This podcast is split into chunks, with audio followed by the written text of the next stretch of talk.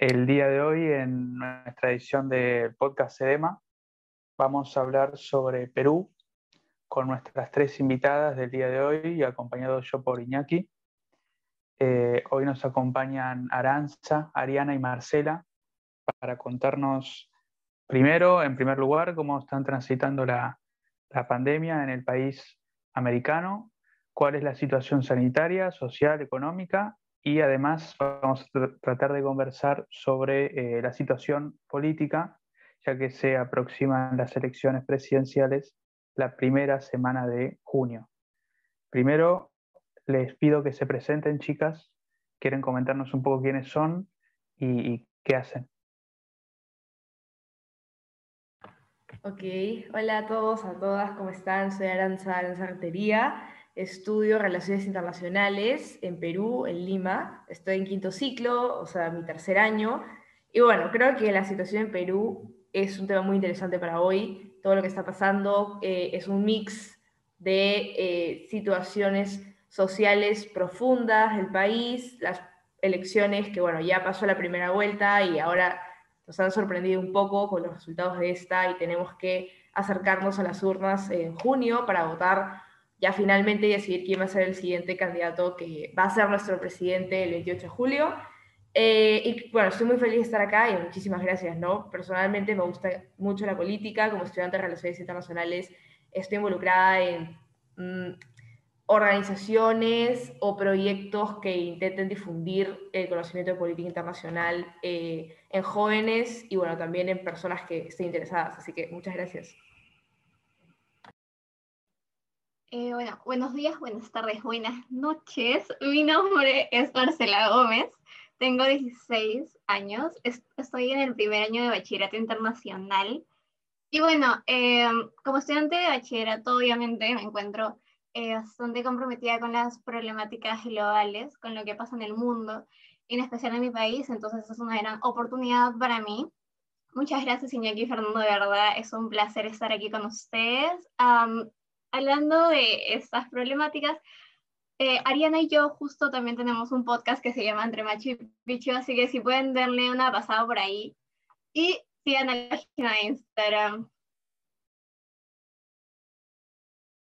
Hola a todos, ya, mi nombre es Ariana y junto a Marcela estoy en primer año de bachillerato. Y bueno, hoy día estamos aquí junto a Fernando y a Iñaki y Aranza para hablar sobre política, un tema muy controversial últimamente en Perú, porque últimamente la gente está muy sensible cuando se habla de política y todos terminan atacándote. Así que, eh, nada, las elecciones están bien complicadas porque ahora todos se encargan de, tienen que elegir cuál es el mal menor. y nada de eso. Bueno, eh, sin más, sin más dilación, podríamos empezar hablando de cuál es la situación sanitaria hoy en Perú. ¿Qué tal está el plan de vacunación? Ok, eh, bueno, realmente desde mi punto de vista, la situación sanitaria en Perú es un producto de buenas y malas decisiones y muchos experimentos que tuvo que hacer el gobierno del expresidente Martín Vizcarra cuando eh, claramente se encontraban en el gobierno y se encontraban afrontando algo nuevo, algo que nunca antes habíamos afrontado como mundo en sí, una nueva pandemia que requería unas nuevas medidas, un cambio en el sistema sanitario, una adopción de nuevas medidas de, políticas públicas, eh, negociaciones entre el Parlamento y el Ejecutivo para poder concordar algunas medidas que se harían como por ejemplo beneficiar a la población con incentivos económicos, etcétera, para intentar contrarrestar las medidas como la cuarentena, que bueno, en Perú duró creo que más de dos meses, exactamente el tiempo no me acuerdo, pero fue un poco largo, creo que fue una de las cuarentenas un poco más largas de la región,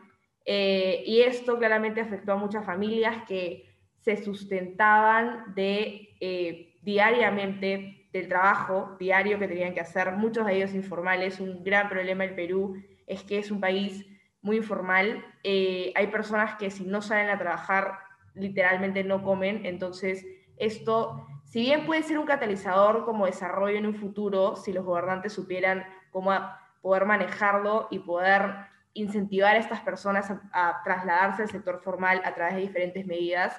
No se ha sabido eh, desarrollar esto de forma oportuna. Entonces creo que la situación sanitaria es producto de todas estas, este tipo de factores que les menciono, pero también es producto de mucha irresponsabilidad por parte de los peruanos, porque sucede que muchos peruanos no están aún, después de ya más de un año de pandemia, no están aún muy comprometidos con cuidar su salud y respetar las medidas íntegramente a cabalidad como el gobierno establece.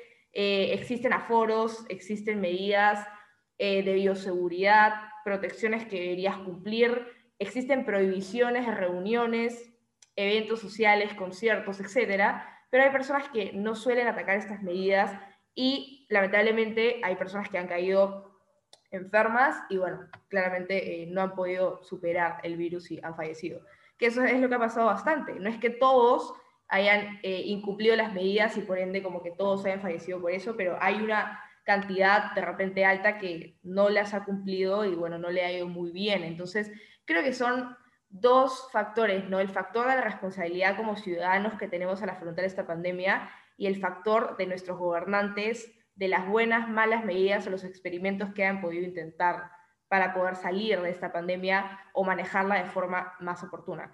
Eh, por otro lado, creo que el plan de vacunación, bueno, esto es un dilema un poco grande porque hay personas que consideran que se está llevando un proceso adecuado, de que primero empezaron por los adultos mayores.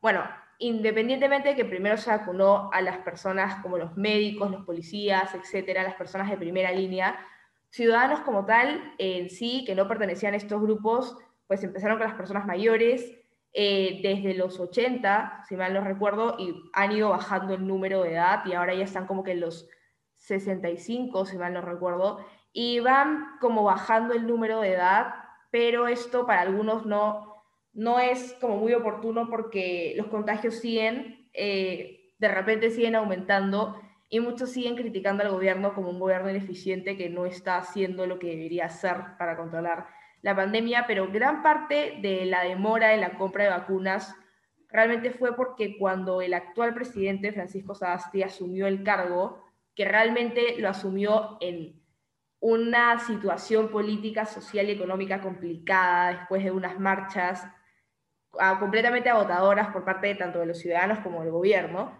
eh, asume y tiene que encontrarse con que los contratos con las compañías para intentar comprar las vacunas no se habían cerrado, habían contratos que estaban muy sueltos y el anterior presidente Vizcarra, si bien había empezado algunos contratos, se había demorado exageradamente en poder negociar. Y esto fue una de las principales razones por las cuales eh, el Perú se demora un poco en adquirir las vacunas, pero finalmente llegan y creo que es algo positivo. No, no puedo decir que nuestro actual presidente ha hecho una mala gestión porque creo que la prioridad fue el coronavirus y las vacunas, siempre fue la prioridad, y la, claramente también el relance económico, y creo que esas cosas poco a poco se van logrando, así que, bueno, creo que eso sería mi opinión más que nada.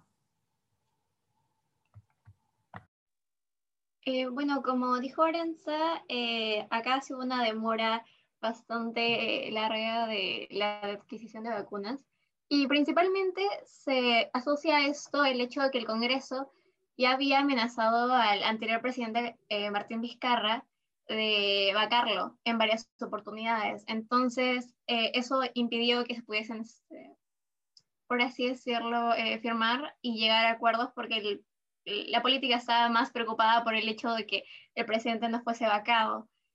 Em, otra cosa que también es importante aclarar es el hecho de que la situación sanitaria en plan de hospitales preparados, em, como todo lo que sería infraestructura, también antes de la pandemia ya era bastante deplorable.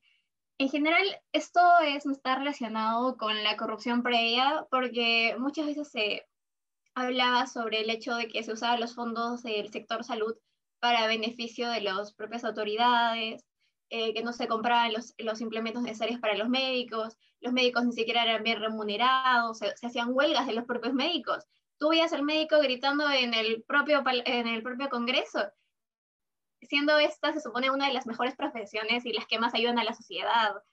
Em, Pero ya, bueno, en la actualidad estamos en la segunda ola de COVID-19 cercana aparentemente, según los especialistas, a una tercera. Y lo peor es que se piensa de que podría ser seguida, más o menos de que ni siquiera se acaba la segunda y ya comienza la tercera. Em,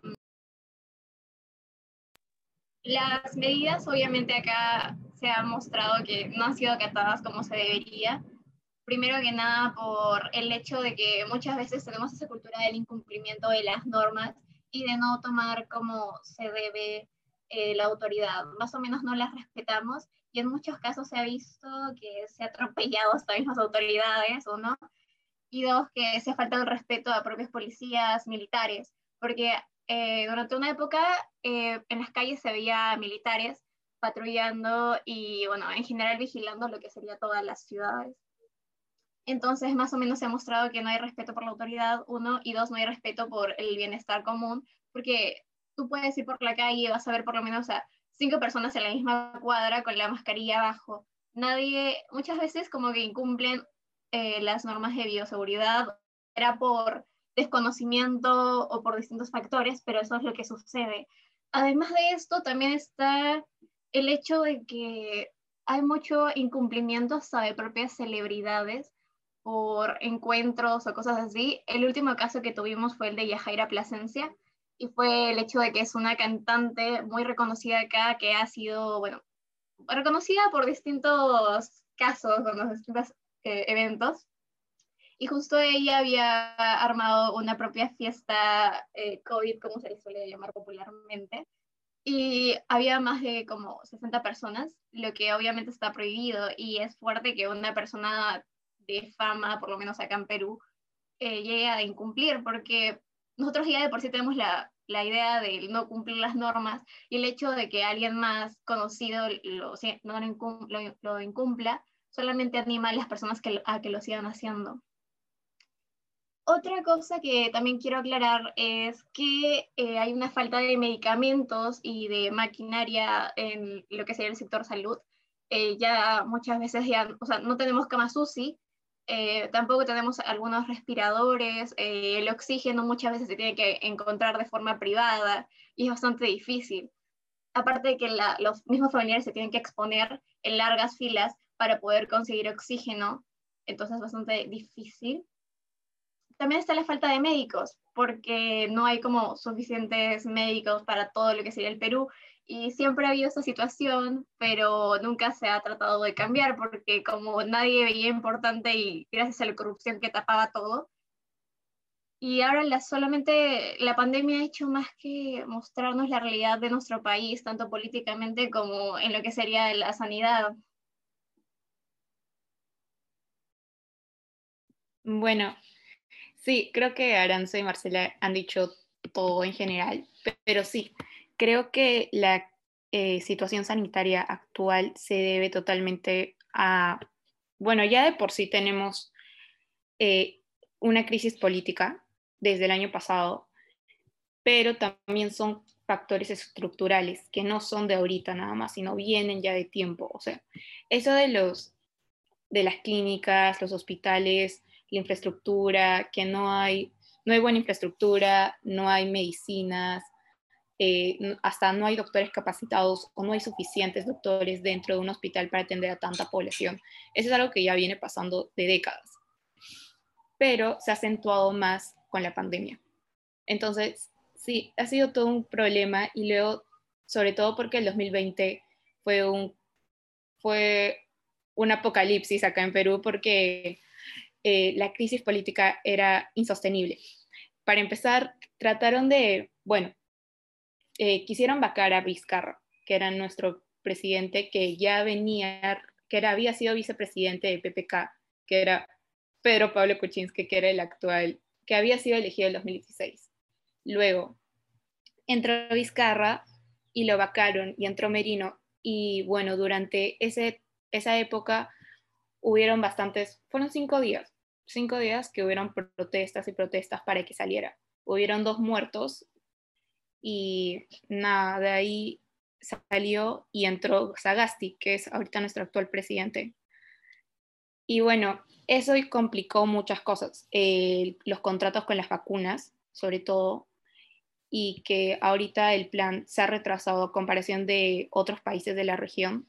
Estamos algo retrasados porque, por ejemplo, el otro día me comentaba un amigo chileno que ellos ya están, creo que en 35 años y nosotros estamos en 65 años recién vacunando a la gente. Entonces, sí, estamos algo retrasados, sobre todo por la crisis política y también creo que es por la eh, falta de conciencia de las personas. Acá eh, nosotros cuando se, el 2020 se implementó la cuarentena, fue una de las cuarentenas más restrictivas. La gente no podía salir y fue por meses. Era como un anuncio del presidente diciéndote 15 días, no vamos a salir 15 días y otra vez a los 15 días otra vez no salíamos y así, así fue siguiendo, pero fue la verdad bastante tiempo. Y aún así la gente, eso se debe a la informalidad, como dijo Aranza, hay bastante informalidad en Perú y bueno, eso también es otro factor estructural que es una de las cosas que se debería cambiar en el próximo gobierno. Y bueno, nada, que Perú ha pasado por una situación muy complicada, pero creo que se debe precisamente a la crisis política por la que estamos pasando. Quiero recuperar un par de, un par de puntos algunas similitudes y también algunas diferencias que tenemos en ambos países. En primer lugar, bueno, acerca de la pandemia. Eh, parece que se viene el invierno y los casos no bajan, al revés, aumentan. Y nosotros hace ya 5 o 7 días estamos en una media de 30.000 casos aproximadamente, con 4 o 5 provincias que, que conforman la mayoría de esta, o sea, el porcentaje mayoritario de estos casos, entonces se ve que están concentrados. Y además eh, Argentina tiene, tiene varias provincias que cada vez suman más casos, entonces se complican ah, no solo a nivel quizás AMBA, que es la región principal de, del país, sino en todas las demás provincias. Y, bueno, eso complica el sistema sanitario, las camas de, de UTI y, en consecuencia los fallecidos. Eh, con respecto a la vacunación, eh, también nosotros estamos al igual que ustedes, que estamos en un rango de 50, 55, 60 años, que se vacunan primero los, los que tienen, los que son factor de riesgo o grupos con enfermedades preexistentes. Eh, se ve que el plan de vacunaciones es, eh, pertinente en cuanto llegan vacunas, se, arma el plan, se vacuna. esa es más, que, nada como la, la línea. Eh, 400.000 vacunas. Eh, esta semana llegan 4 millones de vacunas más. Entonces se espera que, que podamos seguir eh, con ese plan y bueno, siga, se siga bajando ¿no? como la, la edad para, para, vacunar y bueno, finalmente se puedan vacunar todos. Y, pero mientras tanto, eh, también Argentina, la otra vez, eh, si mal no recuerdo, hace dos días contó con la mayor cantidad de muertes por millón de habitantes del, mundo, con 700 muertes aproximadamente. Y, es lamentable. Surgen patologías típicas del invierno, eh, el frío, los vacunatorios que parece que trabajan bien. Eh, faltan un par de, un par de matices todavía ahí, así que es, tanto criticable, tanto cuestionable como, como para felicitar.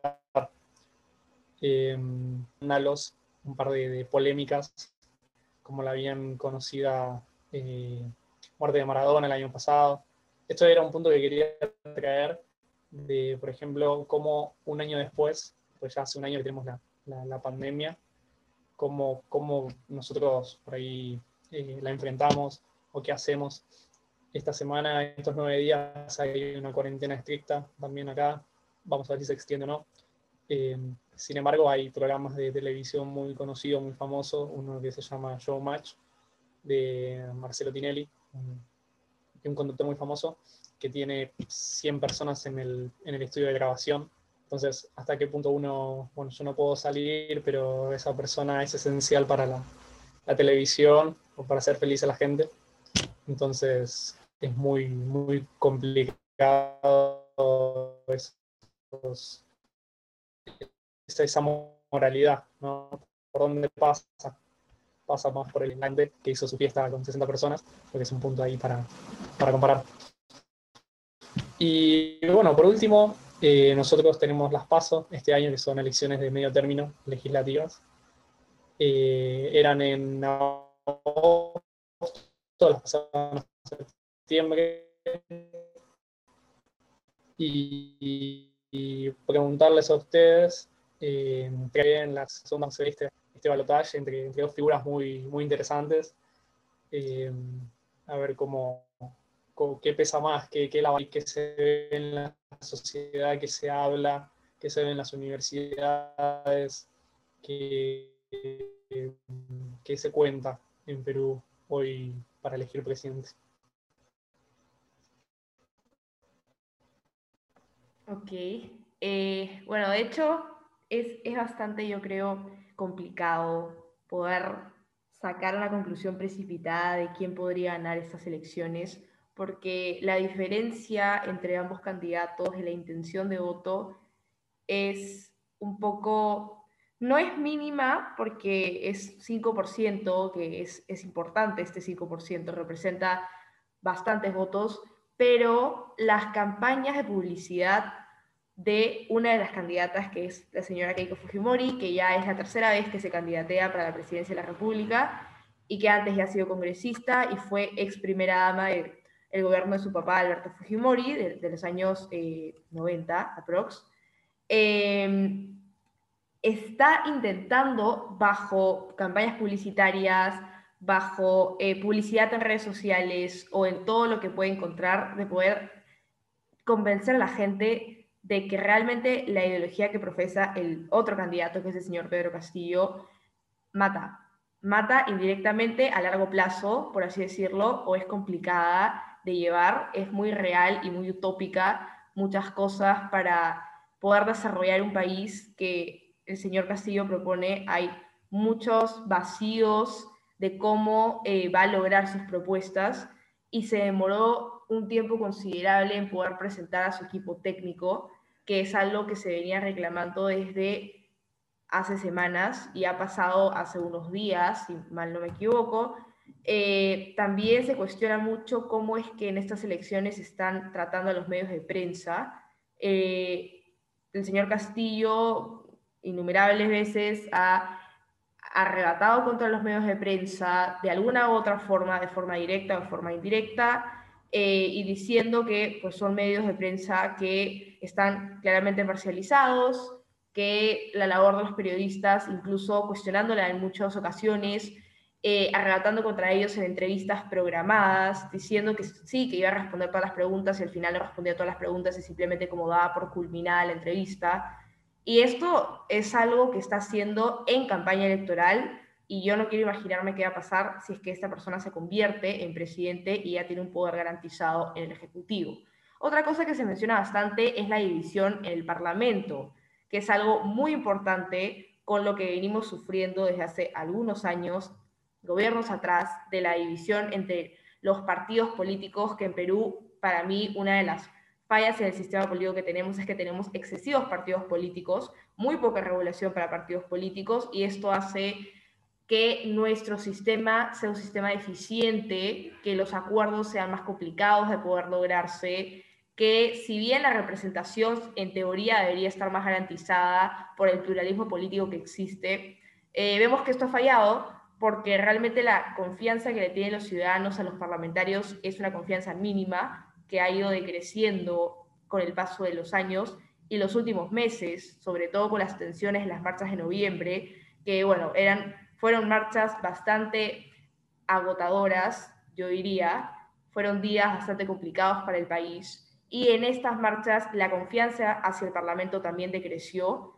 Eh, entonces la división actual del Parlamento es muy importante para saber si es que van a poder gobernar desde el Ejecutivo de forma oportuna, ¿no? si es que se va a poder llegar a un consenso entre el Ejecutivo y el Parlamento, porque esta división es algo que tenemos desde hace algunos gobiernos y ha impedido que se lleguen a tomar algunas medidas estatales importantes o incluso obstaculizar al otro órgano con tal de obtener lo que eh, se beneficiaría o el Parlamento o el Ejecutivo. Entonces, no existe una coexistencia pacífica, por así decirlo, de estos dos eh, importantes instituciones del Estado. ¿no? Entonces, la división actual del Parlamento, eh, Perú Libre, que es el partido del señor Castillo, ha sacado como 37 escaños, que es el partido que más tiene escaños en el Parlamento, y cuenta con el respaldo de Juntos por el Perú, que es un partido también de izquierda.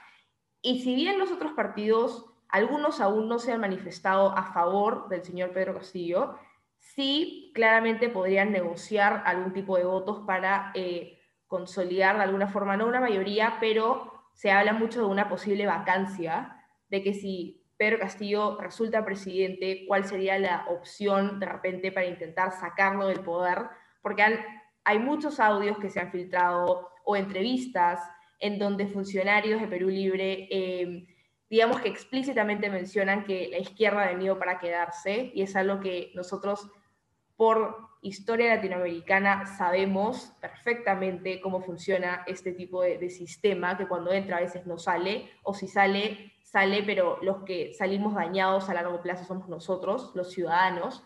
Entonces, nada, realmente creo que la vacancia es una medida bastante imposible si es que el señor Castillo llega a ser nuestro presidente, porque no habría, es decir, necesitas 87 votos para votar a favor, para que la vacancia proceda, pero 44 en contra, y realmente los 44 no son complicados de obtener para Perú Libre, entonces no es una medida jurídicamente viable, legalmente viable, que esto pudiera pasar en un escenario de consolación para los peruanos en caso se dé que el señor presidente sea Pedro Castillo.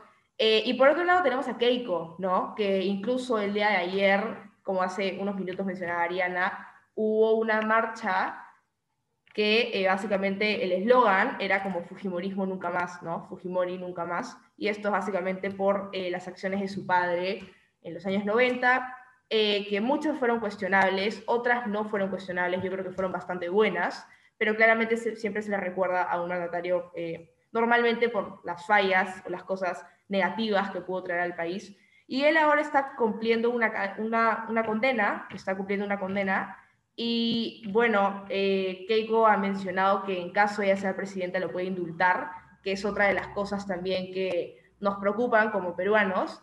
Y es, es un eterno debate entre un vínculo familiar versus el interés nacional, que claramente se está priorizando el vínculo familiar ahí.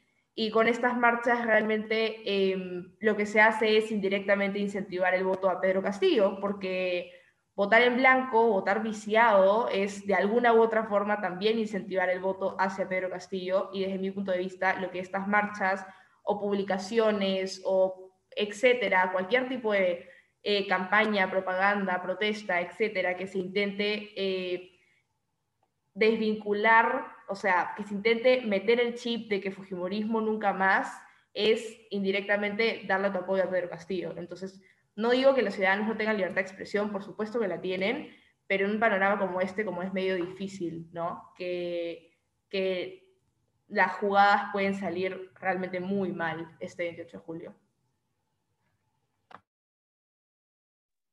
Eh, bueno, es verdad, eh, acá en Perú está muy segmentado lo que sería el voto. Principalmente se considera de que Lima está, o sea, ahorita se tiene la idea de que Lima está separada del Perú más o menos. He visto hasta caricaturas de un, un bueno, un dibujante bastante conocido que se llama Deri, que se apellida Deri y que justo eh, hace viñetas para lo que sería el comercio. Eh, esta persona había creado una viñeta en la que se mostraba Lima separada literalmente del mapa del Perú.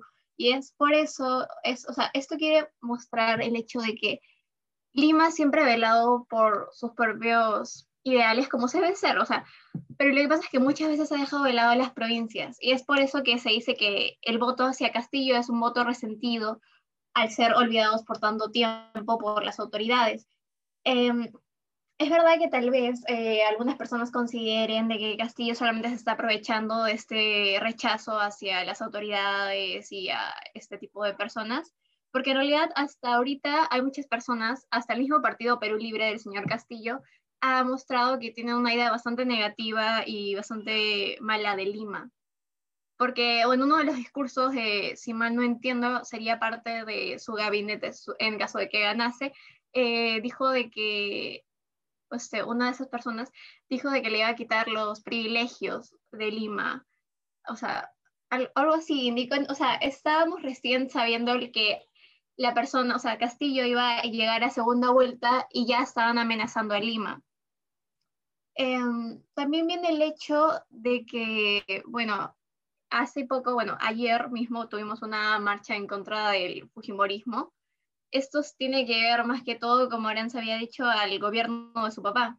Y este gobierno, más o menos, solamente para dar una idea general, eh, tuvo bastantes puntos negativos como positivos. Uno positivo fue el Fujishock, que fue lo que hizo que saliésemos de una inflación bastante preocupante fue un acto que muchas personas de la sociedad peruana estuvieron en contra y principalmente el shock que, se quería dar económico fue una de las principales eh, causas de que no se votase por Mario Vargas Llosa, porque Mario Vargas Llosa en su propio este, proyecto, bueno, su candidatura, una de las propuestas era el shock económico. Pero las personas decidieron no hacerle caso y decir que no era necesario. Y como Fujimori no tenía ni siquiera un plan de gobierno, eh, hizo eso simplemente, o sea, el último terminó siendo lo que Mario Vargas ya había dicho. Eh, lo, siguiendo con otra parte, los actos puntuales negativos que son bastante fuertes, viene el hecho de actos de deshumanidad, como el hecho de que hubo esterilizaciones forzadas en provincias.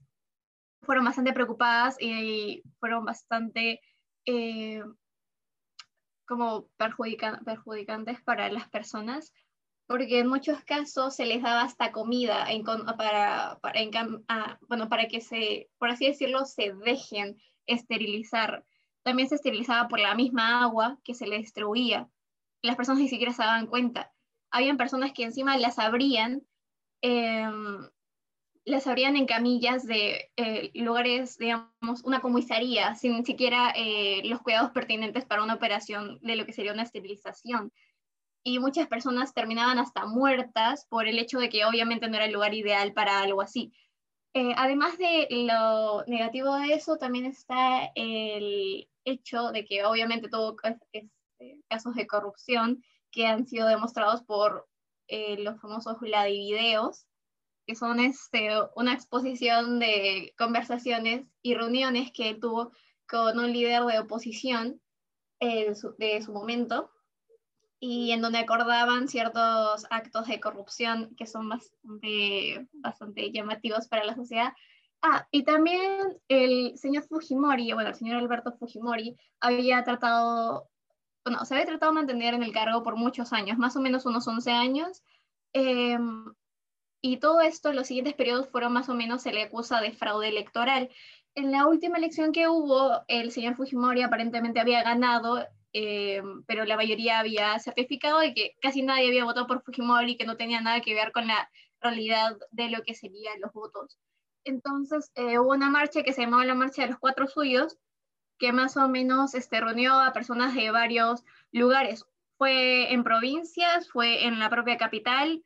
Eh, muchas personas se mostraron en contra de Fujimori en su momento por muchos actos que hizo y también algo que se le adjudica mucho bueno, a Alberto Fujimori es el hecho de haber combatido lo que sería el terrorismo, cuando en realidad creo que la mayoría sabe que el terrorismo eh, se acabó no por los actos de Fujimori, sino por los actos de un propio, bueno, un propio, una propia comisión de especialistas que encima el señor Fujimori no les daba ni siquiera la, eh, como el material necesario, porque Fujimori nunca trató de ayudar a, a esa parte de logística pero igual se, decía, se hacía adjudicando que él acabó con la corrupción, que gracias a él Perú está bien, y cosas así, cuando no tiene nada que ver el señor en eso, pero bueno.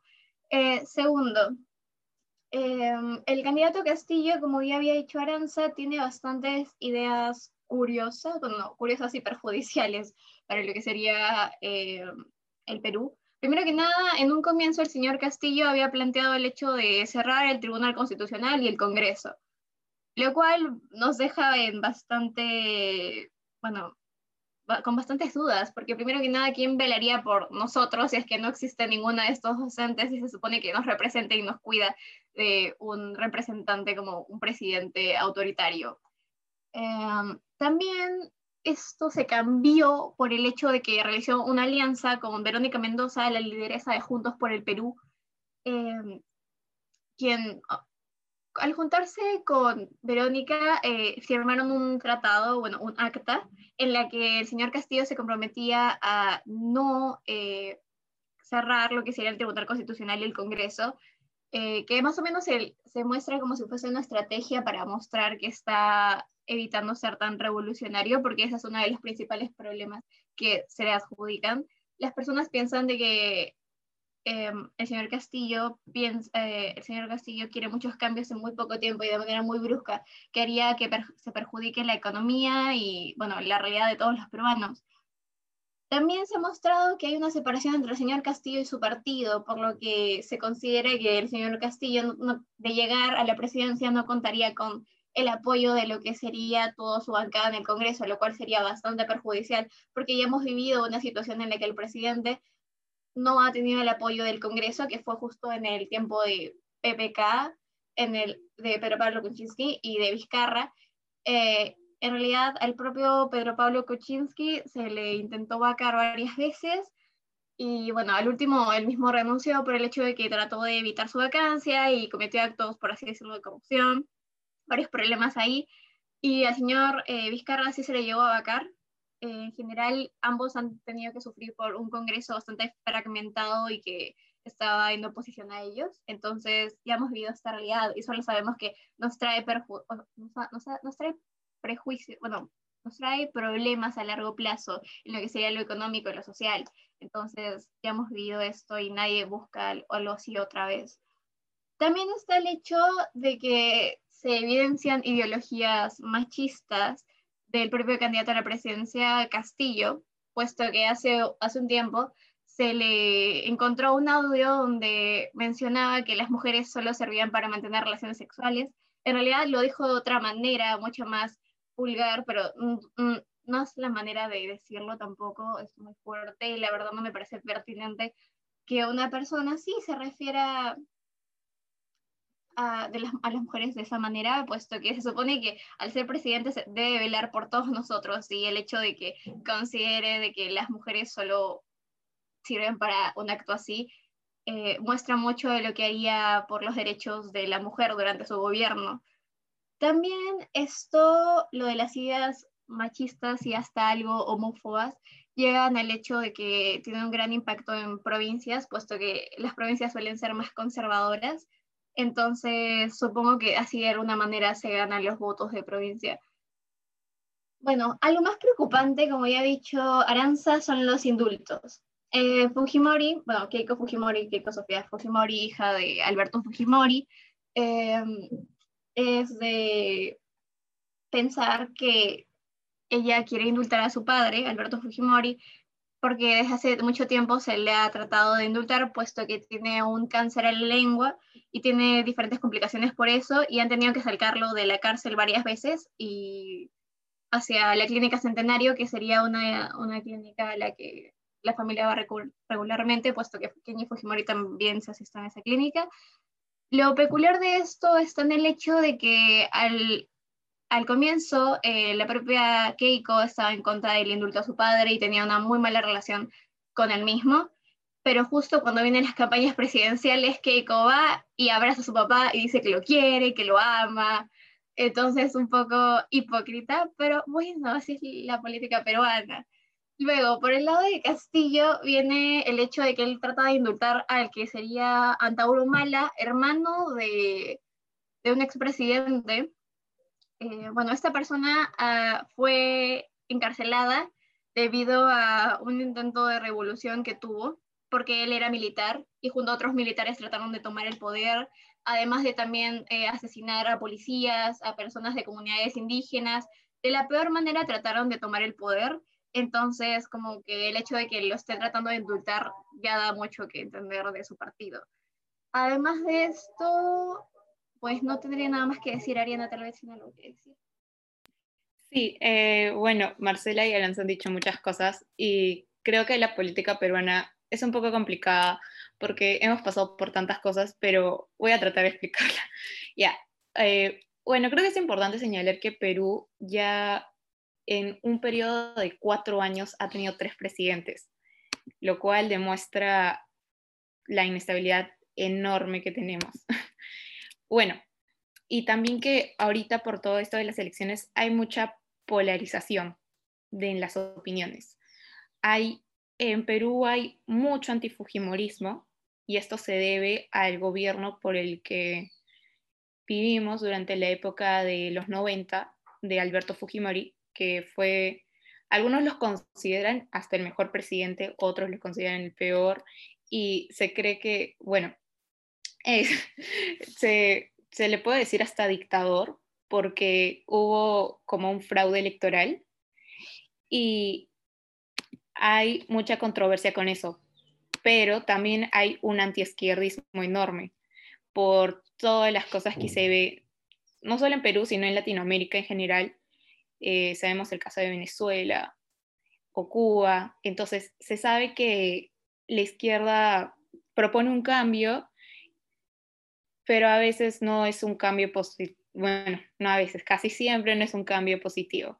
Entonces, hay bastante polarización política. Y justo ayer eh, hubo una marcha de Noa Keiko, que es una de las candidatas que se está presentando ahora en estas elecciones.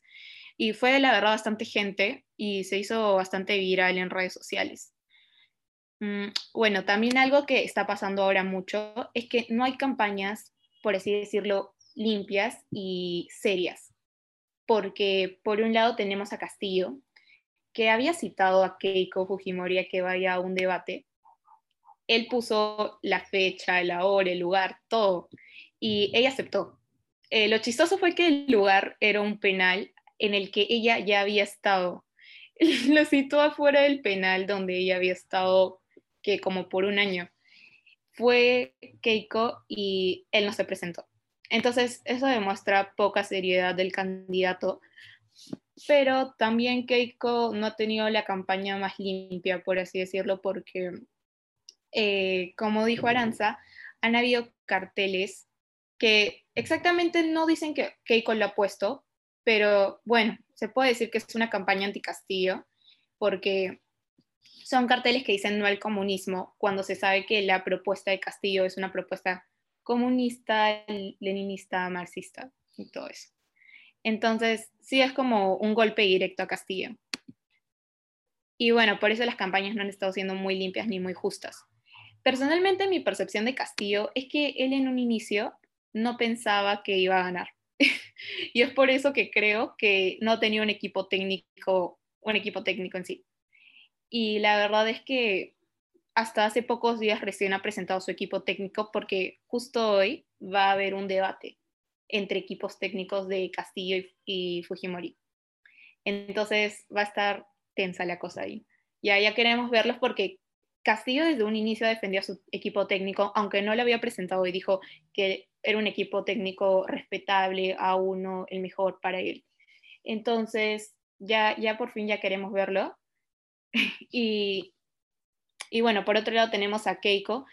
Keiko tiene una larga eh, trayectoria política. Como dije, todo inició en el gobierno de su padre, ella fue primera dama. Y también se le acusa bastante por la moral que tiene esta candidata, porque eh, durante el gobierno de su padre hubieron acusaciones de parte de la madre de Keiko hacia el presidente, diciendo que ella había sido agredida físicamente por él. Y bueno, Keiko ante ese momento defendió a su papá, no a su mamá. Y la población eso lo vio un poco mal, porque, o sea, si está mal, ¿no? Si atacan a mi, a mi mamá, yo debería defenderla a ella. Pero según Keiko, ella, su mamá estaba mintiendo. Entonces, eso es algo de que se le acusa bastante a Keiko de que no defiende a su mamá y bueno, ahora en la campaña, en la actual campaña, su mamá se ha reconciliado con Keiko. Eh, parece que lo está utilizando, la verdad, al igual que a su papá, porque solo se reconcilia con ellos cuando hay campañas y de ahí no se les ve nunca más juntos. Y ya, por otro lado está, bueno, Keiko y Castillo, ya lo dije. Y en resumen, yo creo que la población, o sea, la población que está votando por Castillo, es un voto resentido para mí, porque es esa gente que se ha sentido olvidada por el gobierno durante muchas décadas y es esa población que está votando por un cambio, que al final eh, puede terminar siendo un cambio negativo, la verdad. Pero creo que es una población que vota, eh, no inconscientemente, pero con falta de información, porque eh, no saben lo que verdad Castillo está proponiendo, pero creo que también se debe a que justamente esta población que está yendo a votar por Castillo no tiene acceso a medios de comunicación y algo interesante es que Castillo en la primera vuelta eh, hacía sus campañas por radio y tú dirás, ¿y quién escucha radio? Bueno, eh, la gente que no tiene acceso a televisión o a computador o un celular escucha radio. Entonces es por eso que Castillo se hizo muy conocido en pueblos. Y también porque él es profesor y es rondero, que es como unas personas que hacen rondas en comunidades campesinas. Entonces, todo esto ha ayudado a que él se adentre, por así decirlo, en este, en esta, en este sector social. Entonces, ser profesor, porque hay muchos profesores, creo que en cada, o sea, en un pueblo has encontrado un profesor, y la mayoría de profesores, no todos, especialmente en Lima, no están de acuerdo con Castillo, pero sí la mayoría en pueblos y así sí apoyan a Castillo. Profesores, eh, ronderos y todas estas personas. Bueno, creo que por otro lado, Keiko eh, tiene el voto ya ganado en Lima, porque ella eh, ya, o sea, Lima no ve a Castillo con buenos ojos y creo que nunca lo va a ver así. Entonces, eh, esa es para mi opinión. Creo que hay, también por otro lado tenemos una población muy indecisa, que no sabe por quién votar. Pero algo bueno que pasó, y creo que da esperanza, es que se ha firmado una proclamación de que se vele por la democracia.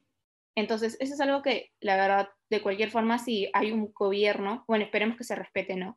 Si hay un gobierno de Castillo o de Keiko, se, ellos dos se han comprometido a que se va, se va a cumplir la democracia.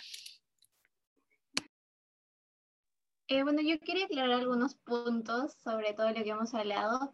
Em, bueno, obviamente Keiko, el hecho de que Castillo también tenga errores no, no significa que Keiko tampoco esté libre de pecado.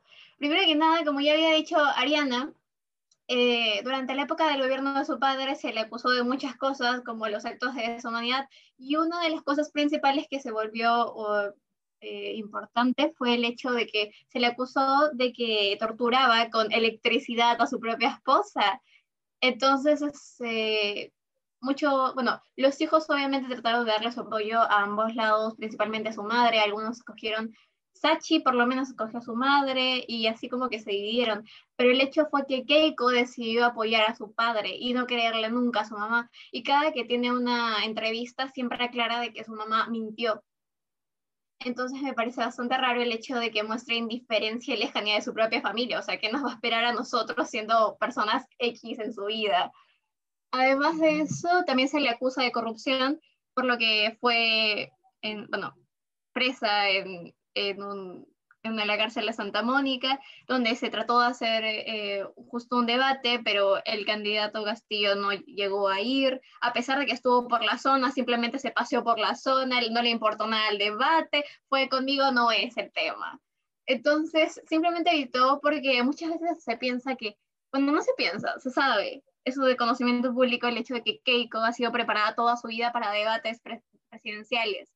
Es la clase de persona que tiene buena oralidad y se expresa de manera correcta. Entonces, eh, por eso eh, muchas veces se ha visto que el candidato Castillo ha rechazado iniciativas de debate entre ambos, bueno, entre ambos partidos, eh, candidatos. porque se le tiene bastante, bueno, le tienen bastante miedo al, al hecho de que Keiko puede llegar a convencer. Además de esto, también se le acusa a Keiko, bueno, se le acusa el hecho de vivir con la plata del Perú, porque como se sabe, su propio padre eh, realizó actos de corrupción y muchas personas dicen que vive con el dinero del Perú, de los impuestos de esa época. Y aparte, no sé, simplemente se le acusa de eso y también de no tener currículum, porque nunca ha tenido como, por así decirlo, un trabajo formal, solamente ha sido como congresista, este, lideresa de su propio partido, que su propio partido trabaja con donaciones y los demás, que ni siquiera sería su propio dinero. Em, luego también presidenta de un proyecto que es para ayuda a niños, que también funciona con inversores y que simplemente se le, se le dio entregado no por su trabajo, sino por el hecho de su apellido y las demás cosas eh, que tiene que ver con su familia. O sea, nunca se, por así decirlo, em, se le podría decir que ganó algo por cuenta propia, aunque sí se le podría decir que tiene bastantes aspectos positivos eh, estudió en buenas universidades y nada. Aparte de eso, también quiero aclarar el hecho de que en Twitter hubo una campaña en la que se mostró el Día de la Madre, justo imágenes de las noticias de la mamá de Keiko, para demostrar el hecho de que Keiko nunca la había apoyado. Y entonces era bastante fuerte el hecho de que las personas eh, mostrasen periódicos, eh, conversaciones de Keiko diciendo que es una mentira, y todo el tiempo era en plan de feliz Día de la Madre, Keiko o sea, toda la campaña se hizo para solamente mostrar la deshumanización de Keiko hacia su madre, lo cual me parece bastante importante resaltar. Porque como yo ya había dicho, o sea, si tú no puedes eh, defender lo que sería una persona tan cercana a ti, me parece bastante preocupante para la mayoría de la población. Segundo, había algo que quería aclarar y es el hecho de que el partido del señor Castillo, que se llama Perú Libre, no es comunista. Sí tiene ideologías marxistas y lenistas, pero no comunista como tal. Entonces no se podría decir que es comunista. Eh, segundo, también quiero aclarar que el hecho de las radios no es por no tener recursos tecnológicos en provincias, simplemente es el hecho de que en provincias se tiene la costumbre de seguir escuchando radio. Acá en Lima ya no, pero en provincia sí, y no necesariamente por recursos tecnológicos. Simplemente es el hecho que se tiene esa costumbre y bueno, en realidad se escucha mucha radio y como es diferente sintonizadores, tienen diferentes noticias porque ellos no les, va a, no les va a importar lo que pasa en Lima, les tiene que importar más como su realidad, noticias de allá, de la región, obviamente, que tengan que ver más con ellos, porque si no, les dices el Lima y no les va a servir de nada, obviamente. Entonces, también lo siguiente, que va con Castillo, y es el hecho de que es profesor. Y todo el mundo trata de decir, ya, pero es profesor, es bueno, y acá viene un problema, y es el hecho de que el señor solamente ha trabajado un año como, como profesor, porque acabó la carrera, trabajó un año y luego pidió como siete años de permiso sindical. No ha trabajado, solamente ha trabajado un año, o sea, que sería, y un año educativo, que serían diez meses. Y se le paga mensualmente un sueldo por ser, este, por permiso sindical y ni siquiera trabaja, no, la, no labora como lo que sería un profesor. Entonces, por eso que no tiene el apoyo de los demás profesores o del, bueno, esos problemas. O sea, en realidad no sería como un profesor real.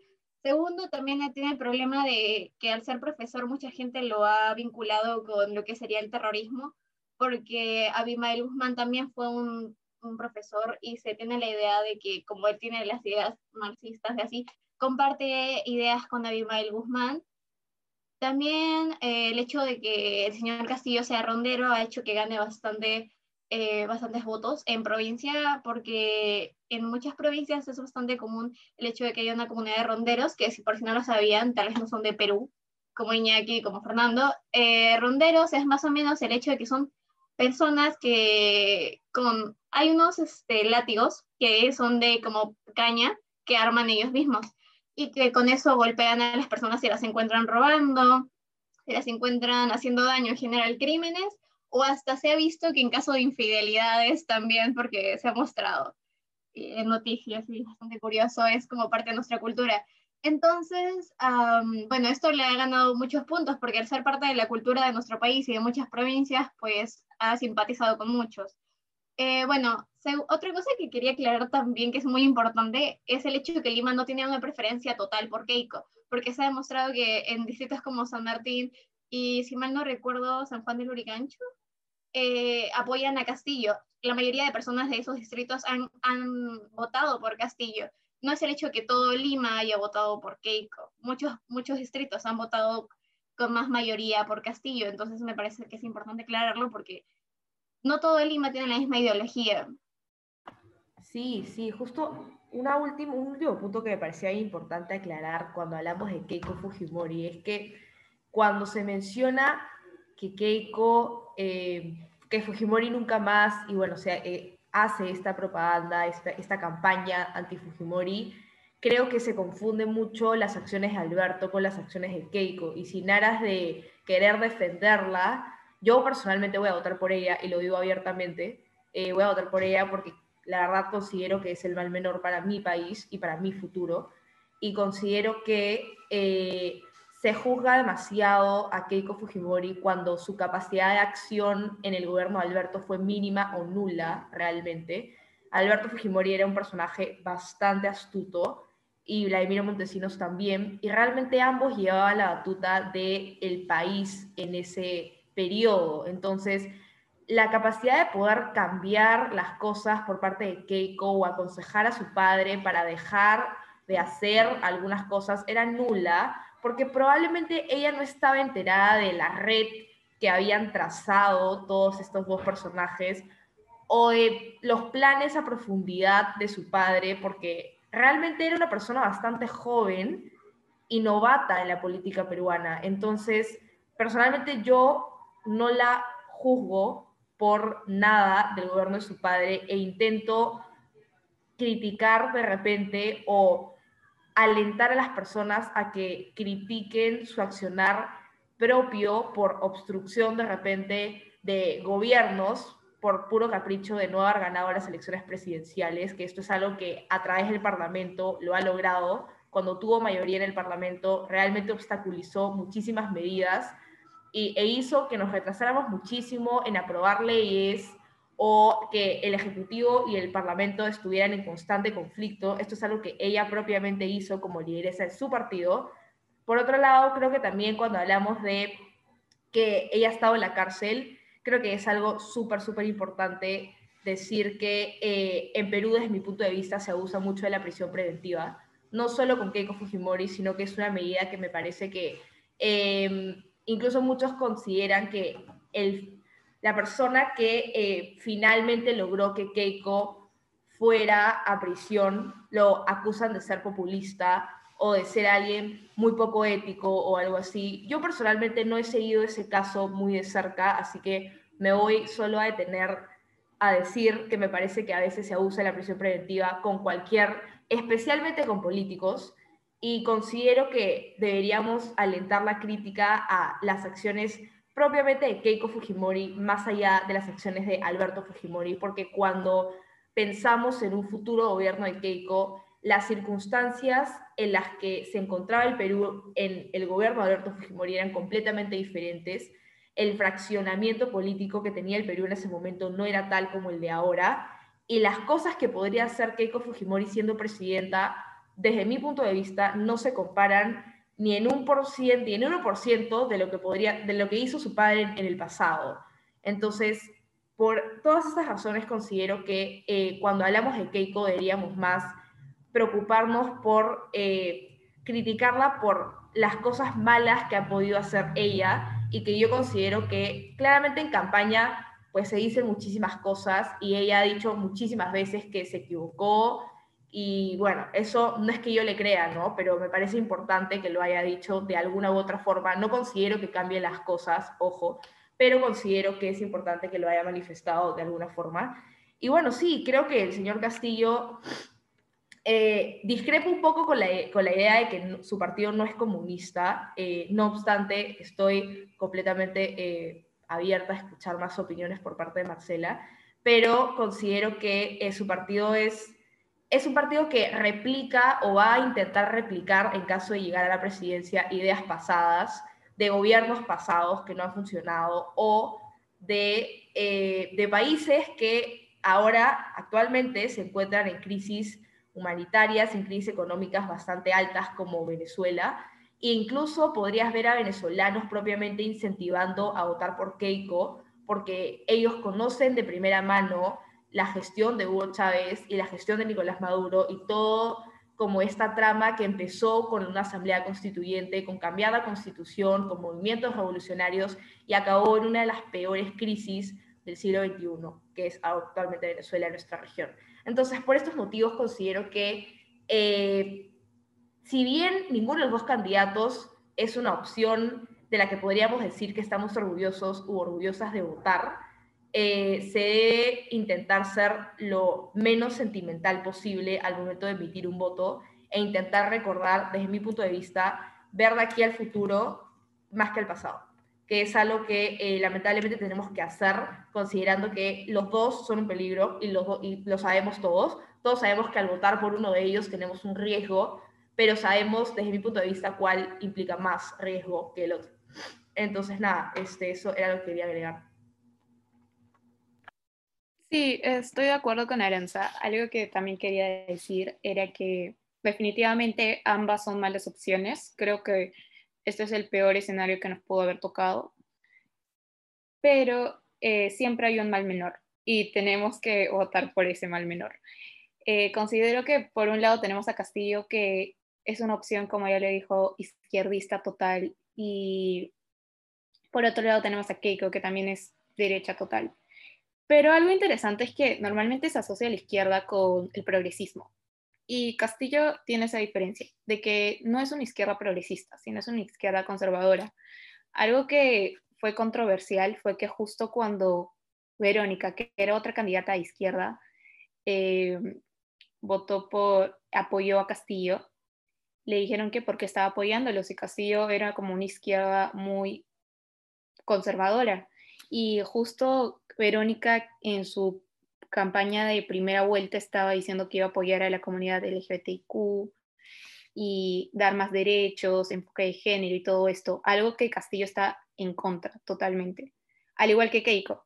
O sea, eh, ambos candidatos son conservadores y bueno, creo que como resultado de las eh, primeras elecciones que hubieron, se pudo ver que el conservadurismo es algo que predomina en el Perú hasta ahora. Entonces fue bastante controversial este apoyo de Verónica hacia Castillo porque fue raro que estuviera olvidando a toda esta gente que en primera vuelta le dio su voto. Pero sí, eso está pasando ahorita y creo que evidentemente no queríamos llegar acá. Creo que nadie en el peor escenario se había puesto porque si te pones a analizar las anteriores elecciones, Keiko siempre ha terminado, o sea, ha llegado a segunda vuelta bueno, desde que postuló está llegando a segunda vuelta. Y esta es la tercera vez que está en segunda vuelta y siempre perdió. Siempre pierde, contra quien le toque pierde. Pero es que ahora tenemos algo que tenemos por un lado a un izquierdista y tenemos por otro lado a Keiko.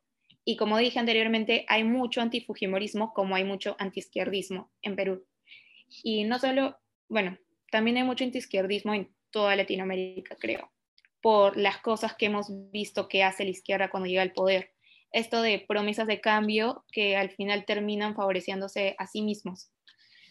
Entonces, creo que sí, el mal menor podría ser Keiko, sí, pero no creo que se está votando por ella porque eres fujimorista. O sea, creo que si ahora en segunda vuelta estás votando por Keiko, no es porque seas fujimorista, sino porque eres consciente de que ella es el mal menor para salvaguardar nuestros intereses. No, cuando hablo de intereses no hablo de Lima, porque yo personalmente tengo familia también de no de Lima, sino de la sierra y soy consciente de que la sierra no es o sea, no tiene el mismo pensamiento que Lima, pero aún así creo que en esta oportunidad tenemos que salvaguardar los intereses del Perú y no pensar con cólera al momento de votar, sino con objetividad.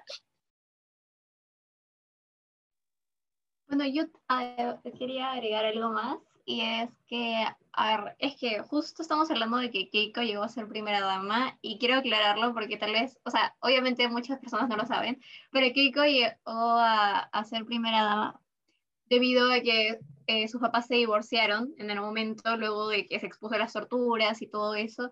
Eh, hubo un vacío en el campo y obviamente no podía meterse Kenji. Entonces eh, metieron a Keiko en ese puesto como primera dama. Em, durante el gobierno de su padre, eh, ella simplemente se basó en más o menos crear iniciativas, eh, vaso de leche, en comedores populares, cosas así, colegios. Hay un propio colegio que se llama Alberto Fujimori, eh, no me recuerdo específicamente el distrito, pero está en Lima. Y justo unos días antes del cierre de campaña de la primera vuelta, eh, Keiko Fujimori fue a visitarlo para mostrar como más o menos como orgullo por su, por su ascendencia, porque eso es lo que ella expresó en, cuando, cuando se refirió al evento. Em, además de esto, también quiero aclarar el hecho de que Alberto Fujimori y Castillo son más parecidos de lo que se parece, porque ambos fueron inesperados, con ambos se buscaba una promesa de un cambio, porque muchas veces este, también este, prometió muchas cosas y se mostraba con una iniciativa aparte del típico político como se mostraba a, a Mario Vargas Llosa en su momento. Eh, además de esto, es que ambos eh, no tenían un plan de gobierno listo, se le puede decir, porque de verdad Fujimori cuando llegó al poder no tenía nada planteado como tal y simplemente durante su gobierno copió la mayoría de cosas que había hecho, que había puesto en su plan de gobierno el señor eh, premio Nobel de nuestro país, porque más o menos es una copia como el shock, como otras medidas que se tomaron para la economía. Em, otra cosa que justo ahora se estaba hablando es el hecho de que yo dije que no era comunista y es principalmente por el hecho de que el propio partido se describe a sí mismo como marxista, lenista y demás cosas, pero nunca comunista. Y es que hay una, hay una confusión entre el marxismo y el comunismo, que no tienen a ser lo mismo, pero sí están vinculados en algunos aspectos, pero no son totalmente lo mismo. Entonces, como que hay una diferencia entre eso, así que no se podría decir comunista el partido pero sí se le podría decir marxista, que es una idea bastante parecida, o sea, están vinculados, pero no son lo mismo. Eh, lo siguiente es el hecho de que el Congreso que ahorita nos va a tocar es un Congreso bastante conservador, con mayoría de Perú Libre y con el partido de Keiko Fujimori. Em, ambos eh, son bastante conocidos por ser bastante conservadores, por estar en contra de, bueno, em, digamos, obviamente lo que sería el aborto, el matrimonio igualitario, eh, y demás cosas que son como temas más progresistas. Además de esto, eh, quería aclarar justo por lo que dijo Ariana del hecho de que muchas veces Keiko había llegado a segunda vuelta y que había perdido en las oportunidades anteriores. Y creo que esto está vinculado al hecho de que muchas veces había como popular no votes por Keiko, porque, o sea, como que, digamos, estabas en la fila y alguien te decía, ya, pero ¿por qué voto? Y ese, o sea, en segunda vuelta y te dicen, voto por el que no es Keiko o sea, simplemente era la felicidad por el hecho de que no era Keiko. O sea, no importaba, pero Keiko no podía entrar nunca. Y ahora lo curioso es que queremos que, bueno, la mayoría de la gente quiere que gane, bueno, no la mayoría, digamos que un sector de la población que está, bueno, que está más relacionado conmigo, este, está votando, bueno, tiene la idea de votar por Keiko. Pero antes había un rechazo total hacia la persona que votaba por Keiko y bueno, sí, eso, porque muchas veces se consideraba que las personas que votaban por Keiko eran personas que no se habían informado lo suficiente o que, o que simplemente se vendían, vendían su voto por las cosas que Keiko daba, porque durante las campañas eh, presidenciales, eh, bueno, principalmente eh, el Fujimorismo, eh, bueno, donaba ya sea tuppers, colchas, eh, hasta, hasta se ha vinculado que, que les daban dinero por votar por su partido. Entonces, más o menos se tenía la idea de que si votabas por Keiko, debía ser por una de esas tres razones, por el hecho de que te están dando algún material para votar por ella. Me ha parecido muy, muy interesante los puntos que, fueron comentando ustedes, como por ahí desagregando más que nada eh, qué piensa la sociedad o parte de la sociedad, algunos sectores, eh, los jóvenes, eh, también cómo llega cada uno de los dos candidatos, cuál es su, su, tradición, cuál es su recorrido eh, en la política. Entonces está bueno también hacer esas diferencias porque al menos nosotros, o yo no, no sabía mucho, sí se estudia el autogolpe de Fujimori y en un libro, en una clase, pero no se sabe bien, no, no se sabe de, cómo es desde adentro y mucho menos desde una perspectiva, una deposición eh, de, Perú, o sea, propia de Perú. Entonces, nosotros ahí tenemos como una, una mirada acerca de eso, la desestabilidad de la democracia. Me parece que, que es súper interesante eh, para ver eso. Y, y bueno, también eh, recuperar el punto que, que, uno de ustedes había comentado acerca de, de, que la democracia tiene que estar por encima de todo, o, o que la, hay que velar por, por, esos valores. Y creo que es muy importante que se, que se, se, se sostenga. Y, y para compararlo con nuestro caso, también se llega a una polarización que, que, creo que es también parte de la contradicción de la democracia, ¿no? que termina siendo blanco-negro, termina siendo, al menos en nuestro caso, eh, el 50 más 1, la mayoría gana el poder, eh, dejando de lado obviamente los, los, términos legislativos y de los congresos, pero si sacas la mitad más uno de los votos, sos presidente, entonces eh, también eso es súper cuestionable para, para, poner en, en, en cuestión, para, para, ver y para, para analizar. Y, y, creo que mm, algo que habían mencionado ustedes es sobre los, las ideologías o los partidos políticos que, que representan de un costado más de izquierda eh, conservadora y derecha. Creo que nativa o no hay un, un tercer espacio que, que, se, que se fortalezca, que se arme. Han habido intentos, pero siempre caemos en, en la polarización, siempre caemos en eh, kirchnerismo, peronismo y radicalismo junto por el cambio pro. Entonces hay como una, hay como una, una confrontación de, de, valores ideológicos, de ideas, de pensamiento, de tradiciones, de costumbres, y, y es muy fuerte, porque así se divide toda la, la población, la mayoría, y, y, así va a seguir, porque también es, es estructural, es algo que, que viene hace años y es algo que está instalado. Entonces creo que esos elementos, esos puntos son muy parecidos entre ustedes y, y nosotros. Eh, y me pareció como muy, muy interesante hacer esa, esa comparación. Fer, si, si querías comentar algo.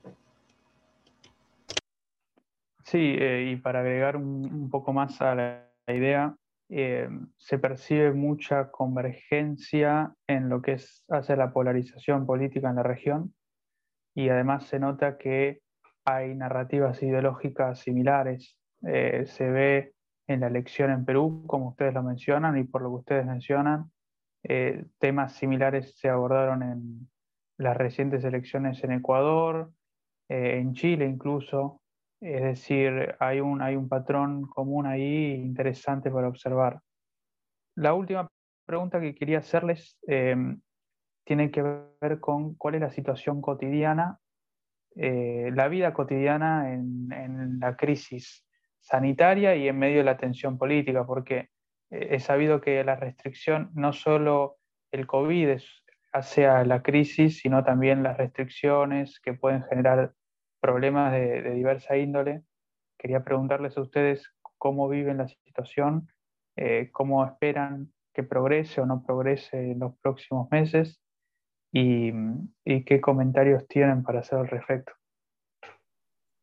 A ver, bueno, lo normal ahorita, bueno, antes teníamos restricciones en general todos los domingos, no se podía ni salir a la calle y ahora se puede eh, salir, mm, pero sin vehículos privados. Eh, tiene que ser como en taxi o en bus. Em, bueno, fuera de eso también están los toques de queda, que son este, hasta las 9 de 4 a.m. a las 9 p.m. Eso es lo que se toma como medida sanitaria, además de que para ir al supermercado se tiene que usar eh, doble mascarilla y protector facial. Eh, se tiene que guardar la distancia. Ah, se tiene que llevar DNI a donde sea por, en precaución, porque hay multas que se toman, que más o menos por no llevar el DNI son como 400 soles, algo así si mal no recordaba, porque justo no, salió en la tele y todo eso. Eh, también otra cosa que está pasando en la sociedad, en lo que sería lo político, es el hecho de que muchas personas eh, están dejando, o sea, por lo menos en nuestra edad, muchas veces este, se considera que nunca se, nunca las poblaciones jóvenes se interesaban por la política y así, pero por lo menos ahora se están interesando más, se están informando más. Eh, además de esto, muchas personas están planificando viajes, migraciones, sacando visa por si acaso, porque le tienen mucho miedo a los resultados. También es el hecho de que muchos inversores no están, eh, obviamente, invirtiendo en empresas. Eh, mineras están algo paradas, principalmente por el hecho de que tienen miedo de invertir y justo como ahorita estamos cerca de tal vez poder llegar a lo de más o menos que sería el mandato de Castillo. Entonces sería bastante preocupante para ellos y muchas personas se han privado de invertir y es por eso que justo el dólar ha subido eh, de esta manera, porque nunca habíamos llegado a tal punto de 3.70 y algo, 3.80 y algo lo cual es bastante preocupante, pero igual Velarde hace un trabajo asombroso en el Banco Nacional, de verdad, tipo admirable. Velarde de verdad se esfuerza cada que tenemos una crisis económica y pido perdón ese señor, de verdad, pido perdón por las decisiones que tomamos como sociedad. Yo sé que el señor se, se esforzará día, día tras noche, de verdad, admirable el pata. Además de eso, también hay este, una sensibilidad y bueno, hacia temas del gobierno de Fujimori, porque ahora muchas veces al hablar de Keiko se está exponiendo bastantes cosas de lo que está pasando, eh, lo de Fujimori, como lo que pasó con los diarios Chicha, que fueron diarios este, que el propio Fujimori hizo para impartir que su gobierno había sido espectacular, que es que él mismo había comprado diarios y él se reventaba cohetes en los diarios, también se ha vuelto a hablar sobre las esterilizaciones, porque mucho tiempo no se había hablado de este tema y usualmente se evita hablar de los gobiernos pasados, porque más de los que tienen relación con el terrorismo, porque las personas tratan de olvidar esas épocas, porque fueron golpes bastante duros para nuestra sociedad y que hasta ahora tienen consecuencias, porque todavía hay muchas personas que, que bueno, sufren las consecuencias del terrorismo. Eh, personas que pierden familiares, personas que tienen resentimiento con la policía, porque la policía también tuvo abuso hacia, hacia las comunidades, hacia las personas, eh, los propios actos de los terroristas, el secuestro de personas, el que pintaran colegios nacionales, eh, entidades, el mismo ataque a un canal de televisión principal como lo fue el Canal 2. Eh, justo se atacó, se tiró un coche bomba, fue de los actos más resaltantes que pasaron en Lima y de los que la prensa más habla cuando habla de todo el terrorismo porque fue un ataque bastante fuerte primero que nada a la cotidianidad de, la vida. Y nadie se lo esperaba todo esto porque todo había comenzado con un simple gato muerto y puesto en un faro y terminó con coches bomba, con desapariciones, con secuestros, con cambios de gobierno. De verdad fue una época bastante, bastante fuerte para la sociedad peruana y bueno, eso se está mostrando más. Y es algo bueno en parte porque muchas veces a nosotros personalmente no nos han enseñado lo que sería el terrorismo en sí, porque como es un, algo reciente, la gente no quiere hablar de eso y como por todos los traumas y así, muchas veces se deja de lado eso, hechos este, importantes también de la historia que se deberían de contar y el hecho de que ahora se estén volviendo a hablar es bastante bueno para, primero que nada, nuestra generación, que probablemente no todos sabemos tantas cosas sobre esas épocas, y sería bueno, bueno, es bueno que se esté hablando de estas cosas y que se vuelva a mostrar lo que fue en realidad el gobierno de Alberto Fujimori. Además de eso, hay obviamente la campaña de Keiko, anti-Keiko, y más o menos si entras a Facebook está dividido entre gente que ama a Castillo y gente que odia a Keiko. No hay gente que ama a Keiko, hay un vacío legal ahí. Es como que simplemente hay gente que la odia y gente que va a votar por Castillo. Y, o sea, hay gente que va y la apoya, pero no es como que la ame.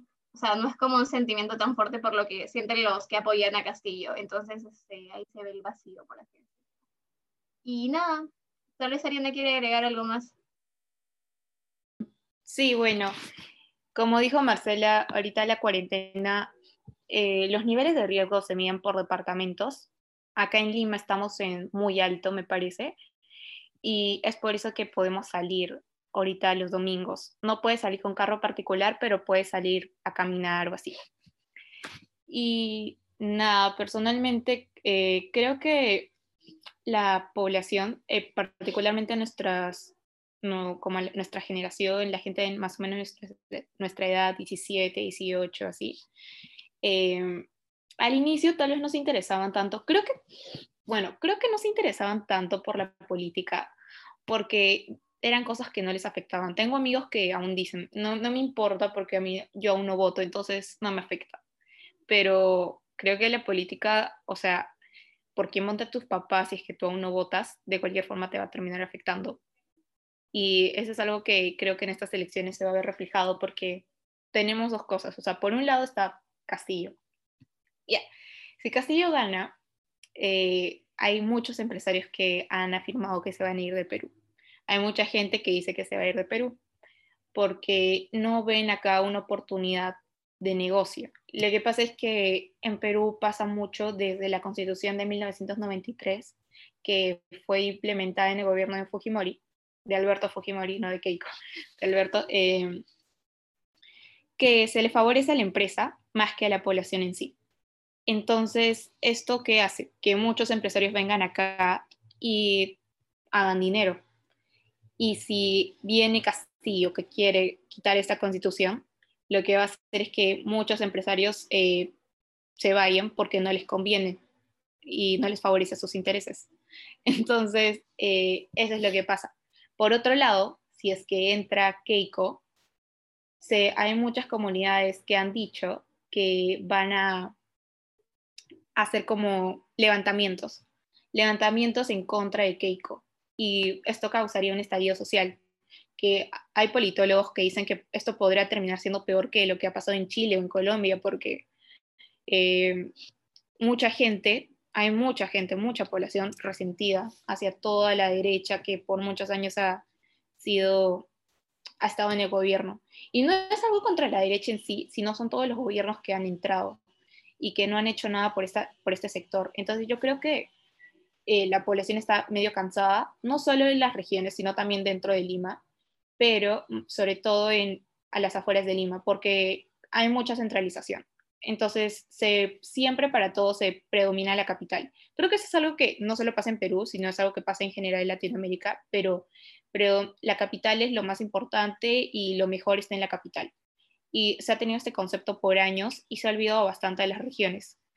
Entonces eh, pasa que estas regiones ya están cansadas y todo este resentimiento no lo van a dejar. Y, se, y ya han amenazado con hacer levantamientos y cosas hasta llegar a Lima y hasta que vuelva a haber una reconteo de votos y así, porque Castillo está segurísimo de que va a ganar. Eh, hasta hace poco se, como se acortó la brecha, había como cinco puntos de diferencia pero ahora eh, ya, bueno, hay gente que dice que se está preparando el fraude electoral, con que Keiko va a ganar y todo, entonces ya, la eh, todo es una locura, la verdad, y hablar últimamente de política es complicado acá porque la gente te, te mata, dices algo a favor de Castillo o dices algo a favor de Keiko y te insultan de izquierdista, fujimorista, así. Acá todos están muy sensibles. Y, por ejemplo, el otro día estaba jugando con unos amigos juego X y de la nada empezamos a hablar de política y terminamos como tres, cuatro horas de llamada y, al final terminaron, uno se dijo terrorista, otro se dijo humorista, todo mal, pero creo que ese es un fenómeno que está pasando bastante. Pero en conclusión, creo que al final nadie va a estar feliz con la decisión que se haya tomado. Como dije, este es el peor escenario que nos pudo haber tocado y el candidato que llega al poder la población no va a estar feliz, ya sea Lima o sea en las regiones. Y bueno, eso. Bueno, me gustaría agradecerles por este, por este rato muy próspero de charla. La verdad que aprendimos muchísimo. Esperamos que nuestra audiencia haya aprendido también mucho de la situación peruana. en lo personal, estamos encantados de que hayan aceptado nuestra invitación. Eh, nos gustaría poder compartir actividades con ustedes en el futuro. Y sin más, creo que nos podemos ir ya despidiendo de nuestra audiencia. Muchas gracias por escucharnos y nos vemos en la próxima. Chao, chao.